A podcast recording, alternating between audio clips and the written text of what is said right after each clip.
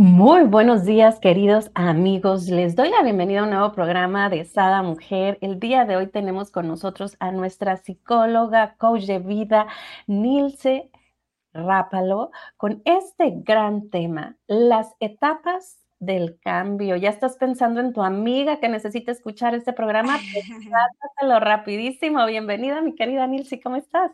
No, feliz, feliz de compartir con ustedes en este día. Nosotros encantadísimos como cada mañana y ahora sí que atentos a aprender, porque este programa, déjenme decirles que aplica a todas las edades.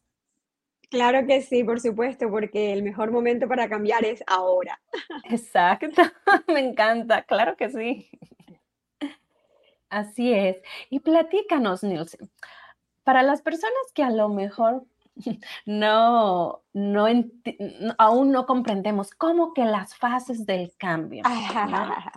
O sea, bueno, siempre, obvio, queremos reinventarnos, siempre queremos ser mejores que ayer. Yo siempre digo, mi mejor competencia y la única soy yo, ¿no? Ser mejor de lo que fui ayer o hace un minuto. Entonces, para las personas que nos van sintonizando, platícanos, ¿qué vamos a ver el día de hoy? Mira, vamos a estar viendo las etapas del cambio porque muchas veces queremos cambiar, pero no tenemos conciencia de que hay eh, de alguna manera unos pasos que se van dando orgánicamente y que muchas veces no tenemos esa, ese conocimiento para poder decir en dónde estoy yo. Y esa identificación de dónde estoy yo me va a permitir de alguna manera hacer modificaciones a mi vida y por supuesto a mis rutinas. perdón. Así es, definitivamente me, encanta porque fíjate cómo son las cosas. Cuando hablamos del tema, yo dije, ay, cambio, como yo cambié totalmente, ¿no? De, país. Dije yo, ay, qué padre, ¿no? Tengo, ¿qué? Va para cuatro años, ¿no? Que me mudé y digo, ah, mira, me va a servir como para entender ciertas cosas, pero fíjense, cada quien entiende lo que necesita.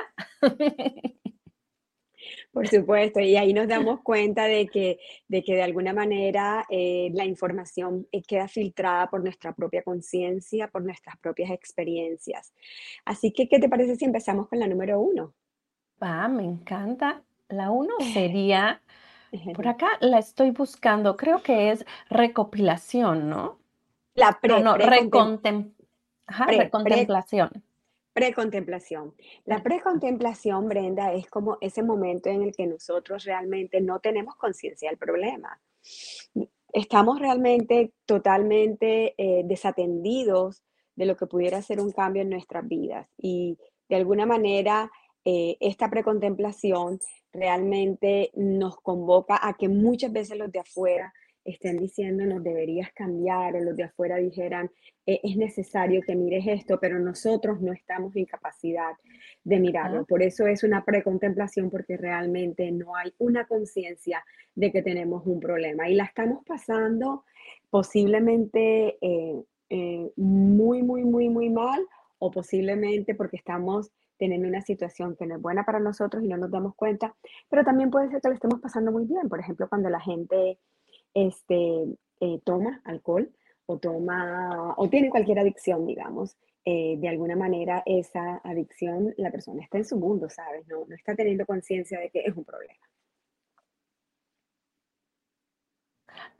Así es, definitivamente. Por acá se me mutió, no sé por qué, pero definitivamente e, eso sucede, ¿no? Nosotros somos los últimos en darnos cuenta ¿Qué es lo que tenemos que cambiar? Ah, a lo mejor todo nuestro alrededor dice, ¿no? Este, no sé, es impuntual o está bebiendo mucho o está fumando o su salud. Eh, en mil cosas y uno vive la vida pensando que, que lo está haciendo de la mejor manera.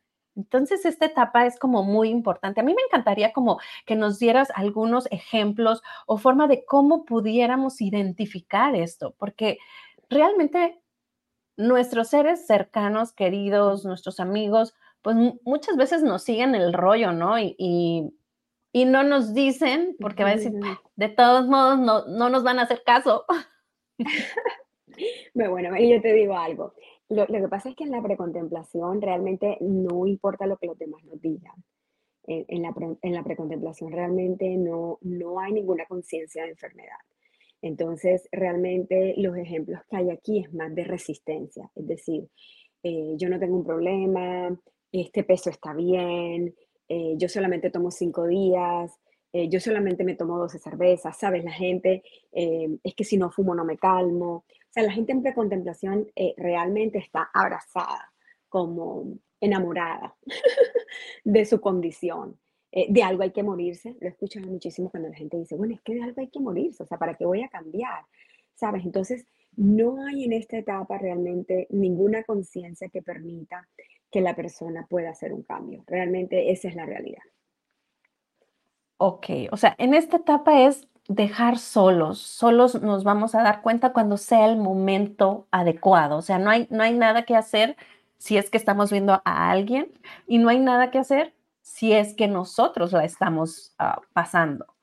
Sabes, siempre, yo, yo, siempre estoy de sembrar semillas, o sea, de, de, de, de, poderle decir a la gente, por ejemplo, cuando estés listo, este, déjame saber, o si alguna vez esto este, te genera muchos conflictos en tu vida, podemos mirarlo. Sabes, como que uno trata de dejar una pregunta abierta, una puerta abierta, que permite que la gente pueda decir, ay, bueno, realmente habíamos hablado de esto y no lo había visto. Um, cuando la gente quiere hacer cambios y sobre todo de pareja, que Ajá. viene solo uno y la otra pareja la invita a las sesiones, eh, por ejemplo en coaching pasa eso, que uno dice, bueno, ¿cuál es la acción a tomar? Y una de las personas dice, no, es que yo no quiero tomar ninguna acción porque yo no soy la del problema, aquí el problema es la otra persona. Entonces no hay ninguna conciencia. Claro, claro. Entonces ahí uno tiene que elegir como que eh, este es el acompañamiento, aquí hay esta información, estas son las opciones si algún día lo quieres hacer. Entonces ahí podemos pasar a, la contemplación, que es cuando nosotros empezamos a cuestionarnos el cambio. Es decir, bueno, la verdad es que si yo tomara menos, de pronto tuviera menos DUI, tuviera menos este, tickets por manejar embriagado, o de pronto eh, yo pudiera tener menos conflictos, o de pronto yo gritaría menos a mis hijos, ¿sabes? Tú te empiezas Eso iba a decir yo, ¿no? Pudiera gozar más el presente con mis hijos o con mi esposa o con mi esposo, ¿no? Muchas veces somos las mujeres las que tomamos. Entonces aquí creo que es bien importante esta etapa si hay cosas que puedas hacer, porque en la anterior es que tú vayas con un psicólogo, un terapeuta, y, y eso solo es si tú quieres, ¿no? Pero en esta ya hay como varias lucecitas, ¿no? Donde podemos... Uh, Claro, y, ese, y esas lucecitas muchas veces vienen del malestar, ¿sabes? Porque de alguna manera somos el resultado de nuestras decisiones de bienestar y de malestar, ¿sabes? Nosotros como seres humanos somos ese resultado. Es decir, eh, lo que logramos, en lo que estamos estancados, está mediatizado por nuestras acciones de bienestar y de malestar. Entonces, en la contemplación, ya la acción de malestar termina siendo de alguna manera muy prominente y termina generando la pregunta, ¿qué pasaría si? ¿Ves? Porque ya tu pregunta te está convocando a poder decir, claro. bueno, sabes que es que del, no estás del todo bien. Después de todo, parece que sí hay algunas cosas que se pudieran cambiar. Entonces, muchas veces uno dice, ¿dónde puede cambiar esto para que se genere menos conflicto, se genere menos frecuencia? Y a veces aún en esa contemplación eh, uh -huh. podemos cuestionar el cambio. ¿Qué pasaría si no cambias? Es decir, ¿qué pasaría si tú sigues gritando a tus hijos? Eh, ¿Qué pasaría si tú sigues este, con esta adicción a las redes sociales? Porque ya ahí tú estás diciendo, hay la posibilidad de cambiar, pero ¿qué tal que yo no cambie? Entonces lo estás únicamente contemplando porque estás diciendo es que al final tal vez puedo vivir como he vivido en precontemplación, o sea, sin hacer ningún cambio en mi vida. Entonces en la contemplación ya hay un proceso de pregunta, ya hay un proceso eh, de mirada y ya hay un proceso de reconocimiento con el que todavía estamos peleando, ojo. Y ahí nos encontramos mucho con las resistencias, porque de alguna manera seguimos diciendo, bueno, pero es que más grito a los niños los viernes, o sea, ¿Viste? O, sea, o nada más es que un fin de semana al mes no me hablo con mi pareja. Eh, es decir, todavía hay como eso de al final no estoy tan mal, ¿sabes? E, e, porque siempre nos justificamos, ¿no? Como bien digo yo aquí en, en, esa mujer, es bien fácil ver hacia afuera y tener los reflectores hacia afuera. Entonces yo reacciono porque tú me haces. Entonces yo digo porque tú tienes la culpa. Entonces yo hice porque, ¿no? Vienes y me reclamas, pero es que tú. Entonces se nos olvida que cuando señalamos a alguien tres deditos, nos señalan a nosotros y si podemos decir que hasta cuatro, ¿no? Mi, querida uh, Entonces, realmente aquí es, ¿qué estoy haciendo yo?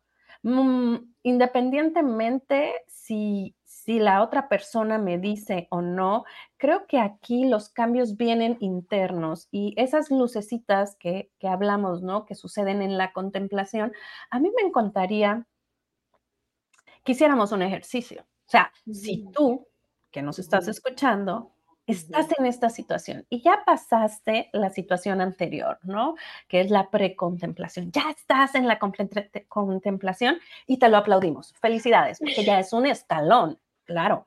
Pero haz este ejercicio, ¿no? Todas las mañanas agradecer tu día, agradecer a los seres que están contigo, así dejó tirada la pijama y no levantó y el cepillo de dientes y la pasta sea que sea la situación que salga, que salga, que te saque de control, agradece. Y cuando tú vas agradeciendo tu entorno y cuando tú vas agradeciendo tu vida, los cambios se van a ir dando, pero de perdido yo no voy con 21 días, vámonos a un mes, 30 días, hagámoslo. O sea, realmente creo que cuando ya estás en la contemplación, ya estás listo a empezar a hacer estos pequeños cambios de rutina, de, de inclusive irte por diferentes lados, si vas a la oficina, ya eso cambia, ¿no? Muchas veces vamos en automático, ah, ya llegué y ni te acuerdas cuándo pasaste, ¿no? Por X parte. El hacer el cambio de, de ruta para tu oficina o para llevar a los niños a la escuela, eso ya cambia tu cerebro y cambia tu entorno. Claro que sí, y de hecho eh, eh, ese cambio ahí nos lleva directamente a la, siguiente, que es la preparación. Eh, cuando nosotros estamos contemplando, no hemos hecho una preparación para ese cambio. ¿Ves? Pero si tú dices, voy a empezar a cambiar de ruta, ya tú dices, estoy considerando, estoy preparándome para hacer un cambio, estoy considerando. Y en esa preparación hay una decisión que no teníamos ni en la precontemplación ni en la contemplación. En la, en la preparación hay una decisión firme al cambio, es decir, a partir de el primero de octubre, que es domingo, voy a empezar a tomar sodas, refrescos, azucarados, gaseosas, como le digan en su país, una vez al mes. Esa es una decisión. Esa decisión nos convoca a que tengamos que empezar a preparar todo nuestro ambiente para que eso sea posible. No voy a comprar más cosas, voy a elegir cuál es el día que la voy a tomar. Uh, justo tengo un matrimonio el día viernes 15, bueno, ese día es que voy a hacer eh, únicamente a tomarme una soda porque hice la decisión de una soda al mes para poder eh, reducir el consumo de azúcar. La decisión tiene que estar acompañada de una preparación para poder entonces que suceda. Así es, mi querida Nilce. Y como siempre les digo yo, háganlo con amor, con apapacho, o sea, cada logro, ¿no? A lo mejor dijiste una al mes, pero ¿qué crees? No pudiste, hiciste cuatro al mes, pero ya es un avance. Inclusive eso, felicítate, reconoce esos logros. Próximamente, a lo mejor el próximo mes son dos y hasta que llegues a tu meta hagamos pasos pequeños. Muchas veces nos ponemos metas tan grandes que, bueno, ¿qué pasa? Pues nos desilusionamos y decimos, no, yo no puedo. Y entonces, ¿no? Es como alguien eh, que toma de repente, quítale, ¿no? Inclusive es enfermo que le quites de, de, tajada, ¿no? Todo, todo el alcohol, si está acostumbrado a tomar diario, su cuerpo llega a tener hasta convulsiones porque necesita eso, ¿no? Entonces, hay, hay formas y, hay que aplaudirnos, lo creo yo. Me encanta esta parte de la preparación, quiero reafirmar algo tan hermoso que nos acabas de decir. Si no accionas, no pasa nada.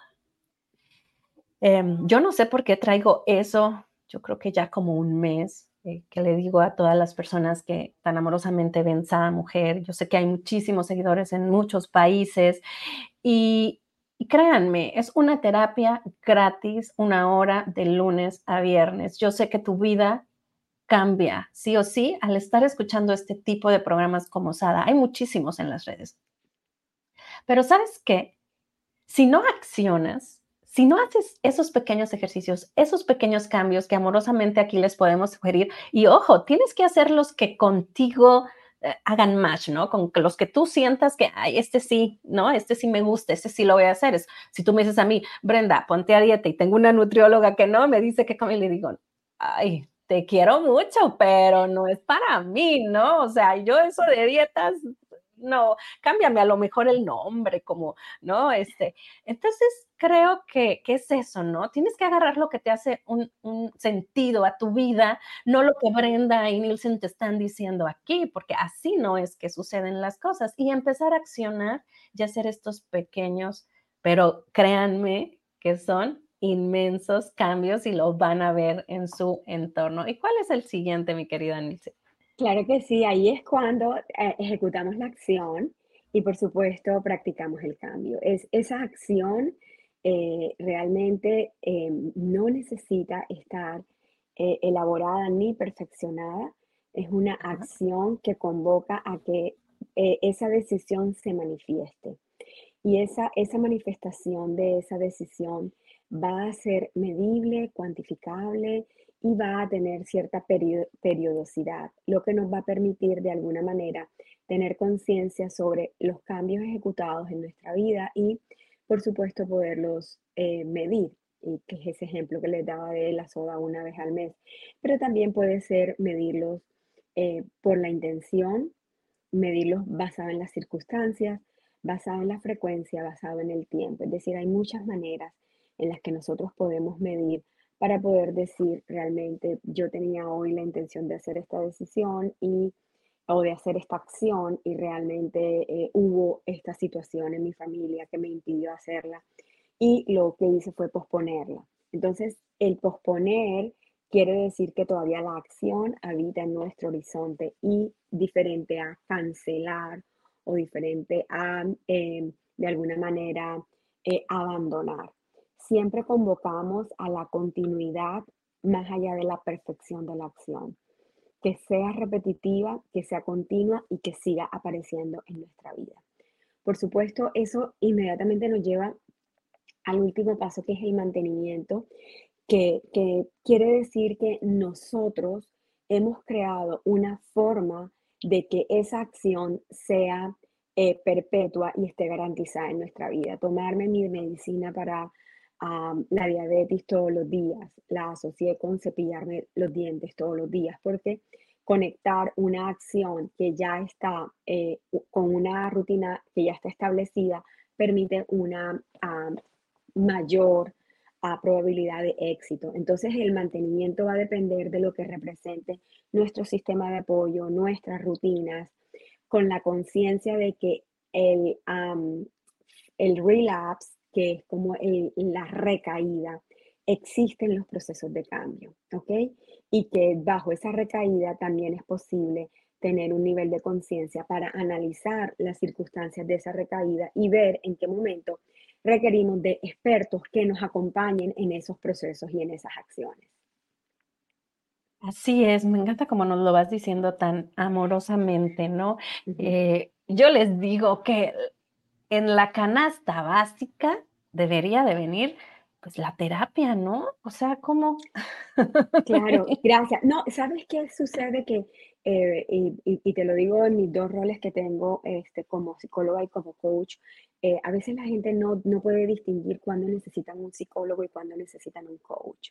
Entonces, en algún momento, si hay una condición física o mental que sea persistente por tres meses, usted requiere de, eh, la, del apoyo de un profesional del área de la salud, sea en nutrición, sea en psicología, sea eh, a nivel físico, es necesario. Si usted dice, eh, yo realmente estoy bien físicamente, no tengo una condición, lo que necesito es un coach, entonces ya es un acompañamiento en el proceso de cambio, porque los coaches ayudamos a la gente a ver sus puntos ciegos y ayudamos a ver con qué eh, cosas muchas veces están casados que les impide a ellos hacer acciones de bienestar. Entonces, como que poder ver cuál es la ayuda que necesito. Eh, yo no tenía conocimiento de esto y gracias, gracias porque creo que varias de las personas que estamos aquí tampoco teníamos conocimiento de la diferencia de un coach de vida, ¿no? Que es un acompañamiento, estoy de acuerdo, a la diferencia de un psicólogo que luego ya va también dirigido a un psiquiatra muchas veces, ¿no? O un tanatólogo, dependiendo qué tipo de padecimiento estés viendo con, con la psicología. Definitivamente siempre necesitamos un acompañamiento. Ah, hace algunos días platicaba con un muy buen amigo y me decía, oye Brenda, pero tú qué crees que, que, que, necesito, porque es que estuve viendo tus programas y quiero con este, pero también me gustó mucho este. Entonces le digo, mira, si yo fuera tú, yo haría esto cada dos veces al año, hiciera esto cada mm. tanto, ¿no? O sea, la gente cree que Brenda siempre está así sonriendo. Obvio es una persona normal, obvio tiene sus subidas y bajadas, como el programa de ayer que eché la lágrima. Entonces, o sea, realmente, y les digo, solamente hay tres programas en los que he llorado. Eh, normalmente estoy como muy hyper, ¿no? Sí, sí, sí. Pero tenemos todos los matices en nuestra vida, pero yo cómo la quiero vivir. O sea, quiero vivir martirizándome por lo que no tengo o quiero vivir feliz y disfrutar lo que tengo. No se puede todo en esta vida, pero tienes que disfrutar el aquí y el ahora. Y tienes que hacerlo en presencia, no extrañando, ¿no? Lo que no tienes. Entonces, creo que, que desde ahí haríamos un, un punto de partida muy importante, ¿no? Cuando cuando sabes que requieres un acompañamiento, cuando sabes a lo mejor que tienes ah, probabilidades de una codependencia, que vienes de una codependencia, ya sea eh, de, personas o de algún químico o de lo que sea, ¿no? O cuando, cuando tú sabes que tienes estas heridas de la infancia, o sea, tienes que adentrarte, reconocer y entonces buscar a los expertos. Aquí, de hecho, están saliendo las redes sociales de nuestra queridísima Nilce, es nilce.rápalo en Facebook, en Instagram. No sé si quieras darnos alguna otra, mi querida Nilce. No, es, en esa me pueden contactar y también está mi WhatsApp, el 843-754-3768. Por supuesto, ahí también me, me, me pueden hacer preguntas, siempre estamos en disposición. Eh, de buscar recursos, información para nuestra comunidad dentro y fuera de los Estados Unidos, porque eh, buscar ayuda, buscar soluciones hace parte de nuestras acciones. Muchísimas ¿Eh? gracias, de verdad. No, pues todavía no nos vamos y no vamos apenas ni a la mitad. A ver, ya nos quieres dejar. ¿Cómo así? Aquí vienen las buen, aquí viene lo bueno, aquí vienen las preguntas. A mí me gustaría saber, Este, ¿qué es lo que tú normalmente tienes en consulta. Ya vimos tus dos expertices, que una es como coach, acompañando, coach de vida, y la otra es como psicología. A mí me encantaría que partiéramos estas dos y nos fuéramos a una primero y nos dijeras, ok, de mis universo de 100 de pacientes, el común denominador que vienen y la situación a tratar es esta, porque seguro estoy que yo probablemente, que tú de igual manera, porque también eres ser humano, sí, sí, claro. que, que, mm, que, las personas que nos están escuchando nos identifiquemos y podamos ver, ah, mira, a ella le funcionó esto, esto, esto, pero a mí de todo esto, probablemente esto. Abril les comento, em, desde el año 2006 yo hice un entrenamiento en ah, reprocesamiento de trauma con el movimiento de los ojos, que por sus siglas en inglés se conoce como EMDR. ¿ok? Y el reprocesamiento de trauma por el movimiento de los ojos convoca a que muchos de mis pacientes estén dentro del espectro de eh, PTSD, estrés postraumático. Eh, y esto eh, realmente es una forma de ayudar a los pacientes a reprocesar los traumas con el movimiento de los ojos También se puede hacer tapping en los hombros o tapping en las rodillas o también algunos aparatitos que nos permiten hacer la estimulación bilateral. Así que muchos de mis pacientes tienen condiciones de trauma y pueden ser por desastres eh, naturales, pueden ser por abuso físico, sexual o psicológico, pueden ser por haber sido testigos o víctimas de violencia doméstica que en algún momento hayan tenido accidentes, ya pueden ser de carros, de aviones o cualquier accidente en el que la vida de alguien eh, estuvo en peligro o fue perdida. Entonces realmente el estrés postraumático y la depresión son los líderes en los diagnósticos que yo manejo a nivel psiquiátrico.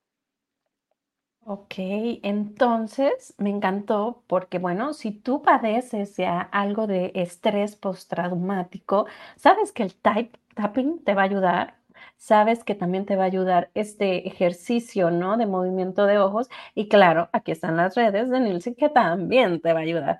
Y si nos vamos al área más, no de psicología, sino del área de coaching, ¿cuál sería como uh, lo que más Em, recurrente, ¿no? Te ha llegado en tus pacientes. Claro que sí, coaching es más acerca de eh, estar bien y quiero estar mejor. Psicología es más de estoy enferma y quiero estar bien. ¿Ok? Entonces en coaching encontramos, eh, en la mayoría son mujeres que quieren cerrar la brecha en donde están y donde quieren estar. Eso quiere decir que podemos identificar acciones de bienestar con el conocimiento de eh, los underlying automatic commitment, que son todos los compromisos automáticos inconscientes que les impide lograr eso. Y la mayoría de ellas son dueñas de negocios que están logrando eh, establecerse y crear acciones que les permita de manera sostenible crear nuevos emprendimientos para que su calidad de vida y sus relaciones personales se transformen. A ver, esto está muy interesante, porque dime que yo creo que el 99.99% de las personas que ven Saga eh, tenemos multifacetas, ¿no? Digo yo, ¿no? Somos mamás, somos esposas, somos empresarias, somos emprendedoras, este, bueno, y ni se digan, ¿no? Las directoras del hogar y podemos sumarle. Pero ¿qué sucede? Queremos ser las chingonas en cada uno de ellos, ¿no? No queremos nada media. Si somos la ama de casa, que todo esté en perfección. Si somos la mamá, que nuestros hijos estén al 100% en sus emociones. Y somos la esposa, bueno, ¿no? Este, ahora sí que de todo, desde la mejor amiga, amante, esposa, compañera.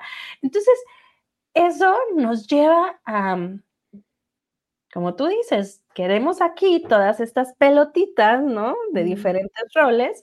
¿Cómo los mantengo en equilibrio? Me encantaría que nos dieras unos tips para todas estas personas que te estamos escuchando y que ahorita decimos, ay, sí, yo ahí me vi. Claro que sí. Mira, e, es, importante reconocer cuáles son nuestras prioridades.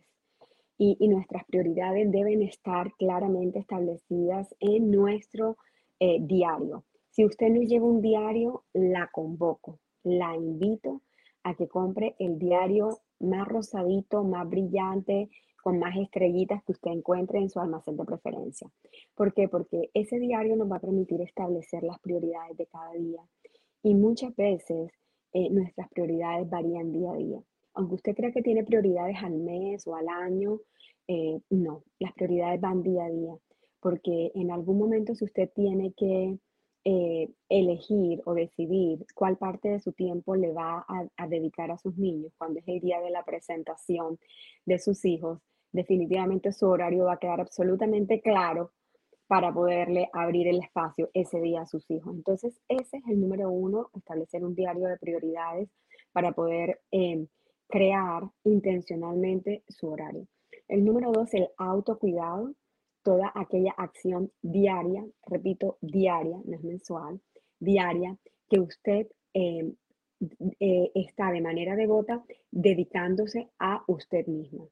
Y esto está en relación a su índice de masa corporal, esté saludable, eh, su ah, salud mental, que tenga espacios para evacuar sus pensamientos y procesar sus pensamientos y, por supuesto, conexión social está claro que las personas que llegan a vivir hasta 100 años de forma saludable tienen estos tres aspectos muy claros en su vida, porque de alguna forma la conexión social permite la producción de ciertos químicos en el cerebro que cuando estamos en soledad no producimos. Así que ahí están. Oye, me encantaron. Por acá los dejé en comentarios, pero déjenme decirles y darles una noticia a mi marido. Ni modo, te voy a vivir muchos años. así es que Sí, así es que sígueme aguantando. No, es que definitivamente, ¿no? Y cuando hablamos, por ejemplo, del área social, a mí me encantaría hacer como un poquito más extenso.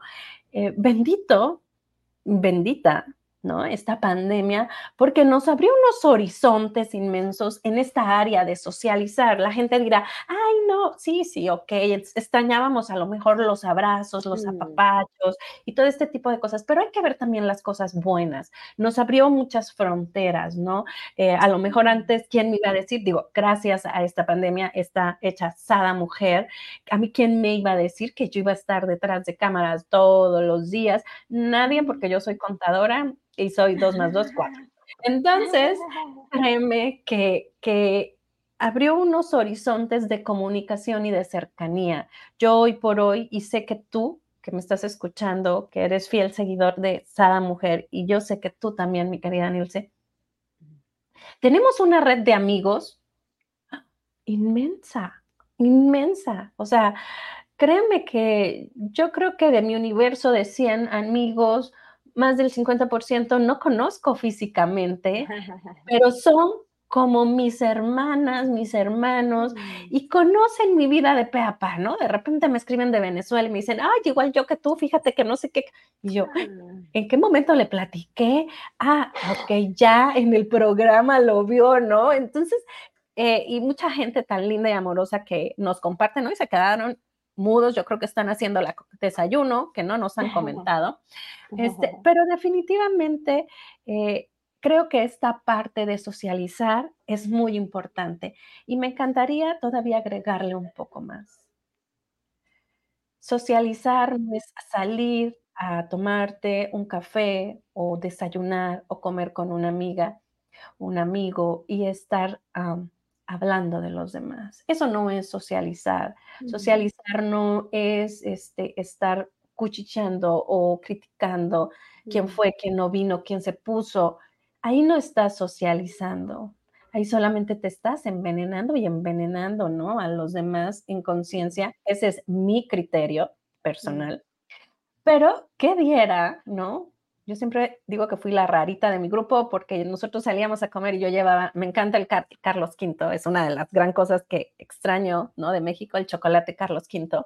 Entonces yo les ponía mensajitos adentro del chocolate y les decía, escójanlo. Y cada quien escogía su chocolate y les decía, eso va para ti, ¿eh? Eso necesitas. Entonces siempre era como la rarita del grupo, ¿no? Y cuando se ponían a platicar de fulanito, me perdían, o sea, totalmente yo ya estaba en otro planeta y luego la sacaba del tema con, ¿no? Entonces, ¿qué es lo que quieres para tu vida? ¿Qué es lo que te aporta? Socializa de forma que aporte a tu crecimiento personal, que aporte a tu superación. Tengo una amiga muy querida aquí, Claudia, que cuando salimos siempre creamos. Y me dice mi marido, me encanta, me dice, porque llegas con 20 mil este, ideas y proyectos.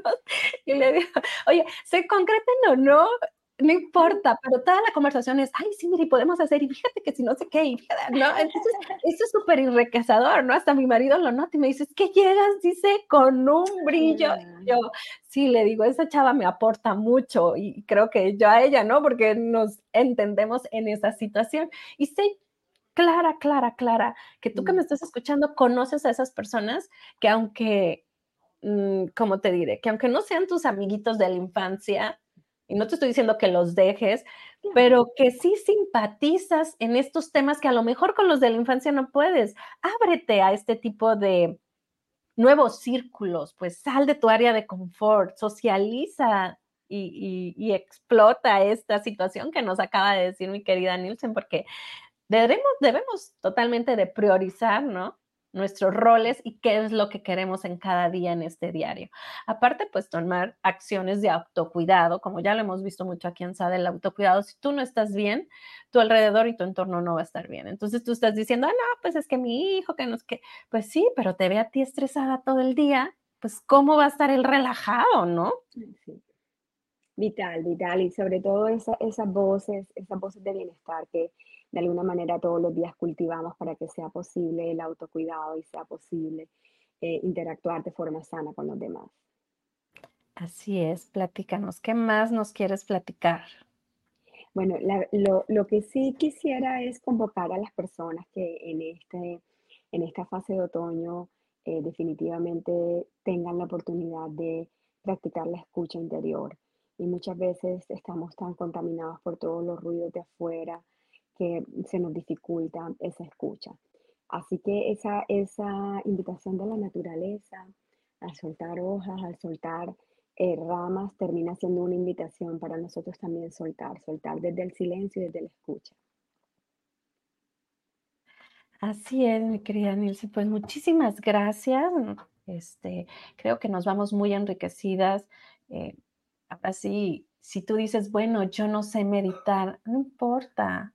Meditar no es estar mm, y en blanco, meditar es desde que estás lavando los trastes y estás eh, poniendo en tu aquí y ahora, ¿no? Y cómo pones los trastes, sentir el jabón, darte ese de, em, de sentir, ¿no? Tu cuerpo. ¿Cuántas veces hacemos las cosas en automático y no nos damos, ¿no? El tiempo de sentirnos, qué, qué, qué, qué siento, qué quiero.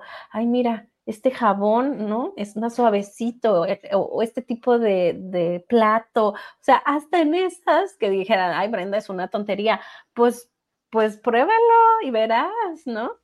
Claro que sí, claro que sí. Las prácticas de mindfulness, que en, en español las llamamos atención consciente, terminan siendo una oportunidad de conectarnos con nuestro interior más allá de la acción que estemos ejecutando. Así es. Aquí, mi querida Nielsen, tú que eres una coach, Dime, ¿qué prácticas das a tus, o, cuáles prácticas más bien nos recomendarías a nosotros para tener esta atención plena? y me río porque yo trabajaba en una, eh, era directora eh, en una universidad y pues dependía de mí muchos eh, diferentes roles, ¿no? Y obvio, llevé la certificación de psicología positiva y incentivaba yo a todas las personas que estaban debajo de mí que hicieran, ¿no? Esta certificación de psicología positiva que nos los daban gratis y es un curso súper padrísimo. Mm. Entonces les decía, este, llegaban a mí, ¿no? Con X, a lo mejor situación de algún alumno, no sé qué, y yo estaba en la computadora siempre trabajando, trabajando, y con un audífono porque siempre estaba haciendo cursos, cursos, cursos, cursos, ¿no? Entonces, me decían, Brenda, pero estoy hablando, y yo, sí, dime, te estoy escuchando. Y luego volteaba y me decía, atención plena, atención plena. Entonces fue mi apodo por buen tiempo, el de atención plena, y yo, oh, mande. Entonces cerraba mi computadora, ¿no? Y yo, mande, a ver, tienes toda la razón, te escucho, ¿no? Con todos mis sentidos. Sí, eh, a ver, Brenda, todo el mundo no puede practicar acción plena, atención plena, porque eh, muchas veces nuestras condiciones eh, físicas o mentales nos los impiden. si en algún momento usted tiene dificultad en practicar atención plena, que quiere decir mantenernos en el momento, es importante que usted lo converse con un ah, profesional de la salud física o mental, porque, por ejemplo, las personas que tienen depresión, muchas veces les es difícil salirse de ese pasado, salirse de ese dolor o salirse de los pensamientos que de alguna manera les afectan. Entonces, bajo esas condiciones, para ellos es difícil conectarse con el presente. La conexión con el presente nos, nos, convoca a desprendernos del pasado y a desprendernos del futuro. Entonces, si una persona está conectada al futuro, está más asociado con el tema de la ansiedad, en realidad, en relación a la preocupación. Y si una persona tiene pensamientos catastróficos, está conectado a las condiciones de trauma, en los que los, los convoca siempre a estar en alerta. Entonces, muchas veces la atención plena no es solamente un ejercicio que es un reto para todos, pero es un reto muchísimo eh, más complejo para aquellos que han tenido o que tienen condiciones que les impide que sus pensamientos estén conectados al presente. Entonces, revise si para usted es un reto conectarse al presente. Eso quiere decir que mientras yo esté viviendo una situación, no necesariamente tengo la necesidad de poder estar pensando en lo que pasó ayer o hace 20 años o en lo que va a pasar mañana o en lo que va a suceder en la próxima hora, porque ahí entramos en el tema de las preocupaciones y las ansiedades. Muchísimas gracias, me encantó. Si tú te identificaste con esto de que no puedes conectar en el presente, te invito a que contactes a nuestra queridísima Nielsen en nilce.rápalo. ¿Y qué creen? Este, a, mí me encantaría compartirles un ejercicio que, viví, ¿no? Eh, y era de los que más me llamó la atención porque nos hacían bastantes ejercicios en este curso, ¿no? En esta certificación pero de psicología positiva, que hablábamos solo un mes de puro, ¿no? Creo que fue tres meses de puro, este, viviendo en mindfulness, pero era agarrar una pasa. ¿Quién no ha comido una pasa? Sabes la textura de la pasa, sabes lo que la pasa huele, sabes lo que la pasa este, se siente. Mm, yo creo que la gran mayoría agarra el puño de pasas y se lo echa y no supo, ¿no? Entonces nos hacían desde poner la pasa en la mano, contemplar la pasa, sentir con los dedos la pasa, con los ojos cerrados, con los ojos abiertos, ¿no? Luego pasarla por los labios, la pasa sin, sin tan siquiera, ¿no? Tentarla con la lengua, luego tentarla con la lengua. ibas, ¿no? Todo este proceso, jugabas cierto tiempo con la pasa entre tus dientes, tus encías y sentías las arrugas. Entonces, créanme que yo disfruté una pasa que jamás en mi vida había disfrutado. ¿Sí o no, mi querida Así es, así es. Una de las prácticas de mindfulness es reconocer las texturas y el disfrute de algunos eh, alimentos durante eh, ciertas situaciones. Obviamente, eh, idealmente que fuera todo el tiempo que consideramos alimentos, pero sí hacer esa pausa para disfrutar de, de la comida y de las texturas para conectarnos con el presente. Oye, me encanta porque luego nos preguntaban, ¿y a qué huele una pasa? Y todas, pues las pasas no huelen, ¿no? Claro que cuando te la ponías unas decían, oh, sí, como que a tierrita, ¿no? Como que a no sé qué, ¿no? Como no, cada quien agarraba su olor. Entonces, créanme, imagínense, si disfruté así una pasa, si podemos disfrutar así una pasa, ¿qué no pudiéramos hacer con nuestro esposo o con nuestra esposa, ¿no? ¿Qué no pudiéramos hacer con nosotros mismos? ¿Qué no pudiéramos hacer con nuestros hijos? Entonces, pues muchísimas gracias, mi querida Nilce, por este, por este programa. Hay mucho que poner en práctica, mucho que aprender. Aquí les dejé en comentarios. Me encantaría poner la filmina para que las personas que quieran tomarle un screenshot y tenerlos en su y tenerlos en su celular. Aquí está, para que veas cuáles son. Déjame, le quito el banner de abajo para que pueda lograrse ver un poco mejor. Entonces, ahí está. De hecho, ahí están las redes de Nielsen. Son tus redes, ¿verdad? Eh, ¿No? Círculos de Bienestar. Círculos de Bienestar, sí, correcto. esa es mi compañía, claro que sí. Entonces, ahí está todo. Inclusive las redes que pusimos acá abajo también vienen siendo el de Círculos de Bienestar. Y bueno, ya le tomaste tu fotito. Pues bueno, nos despedimos. Muchísimas gracias. Abrazo fuerte, fuerte a la distancia. Claro que sí, con el deseo de que sea en persona. Y por lo pronto eh, los dejo con estas, eh, estos deseos de bienestar para ustedes, de cultivar sus raíces y por supuesto de crear frutos y flores de amor para todos. Así es, pues abrazo fuerte, bendiciones. 拜拜。哼哼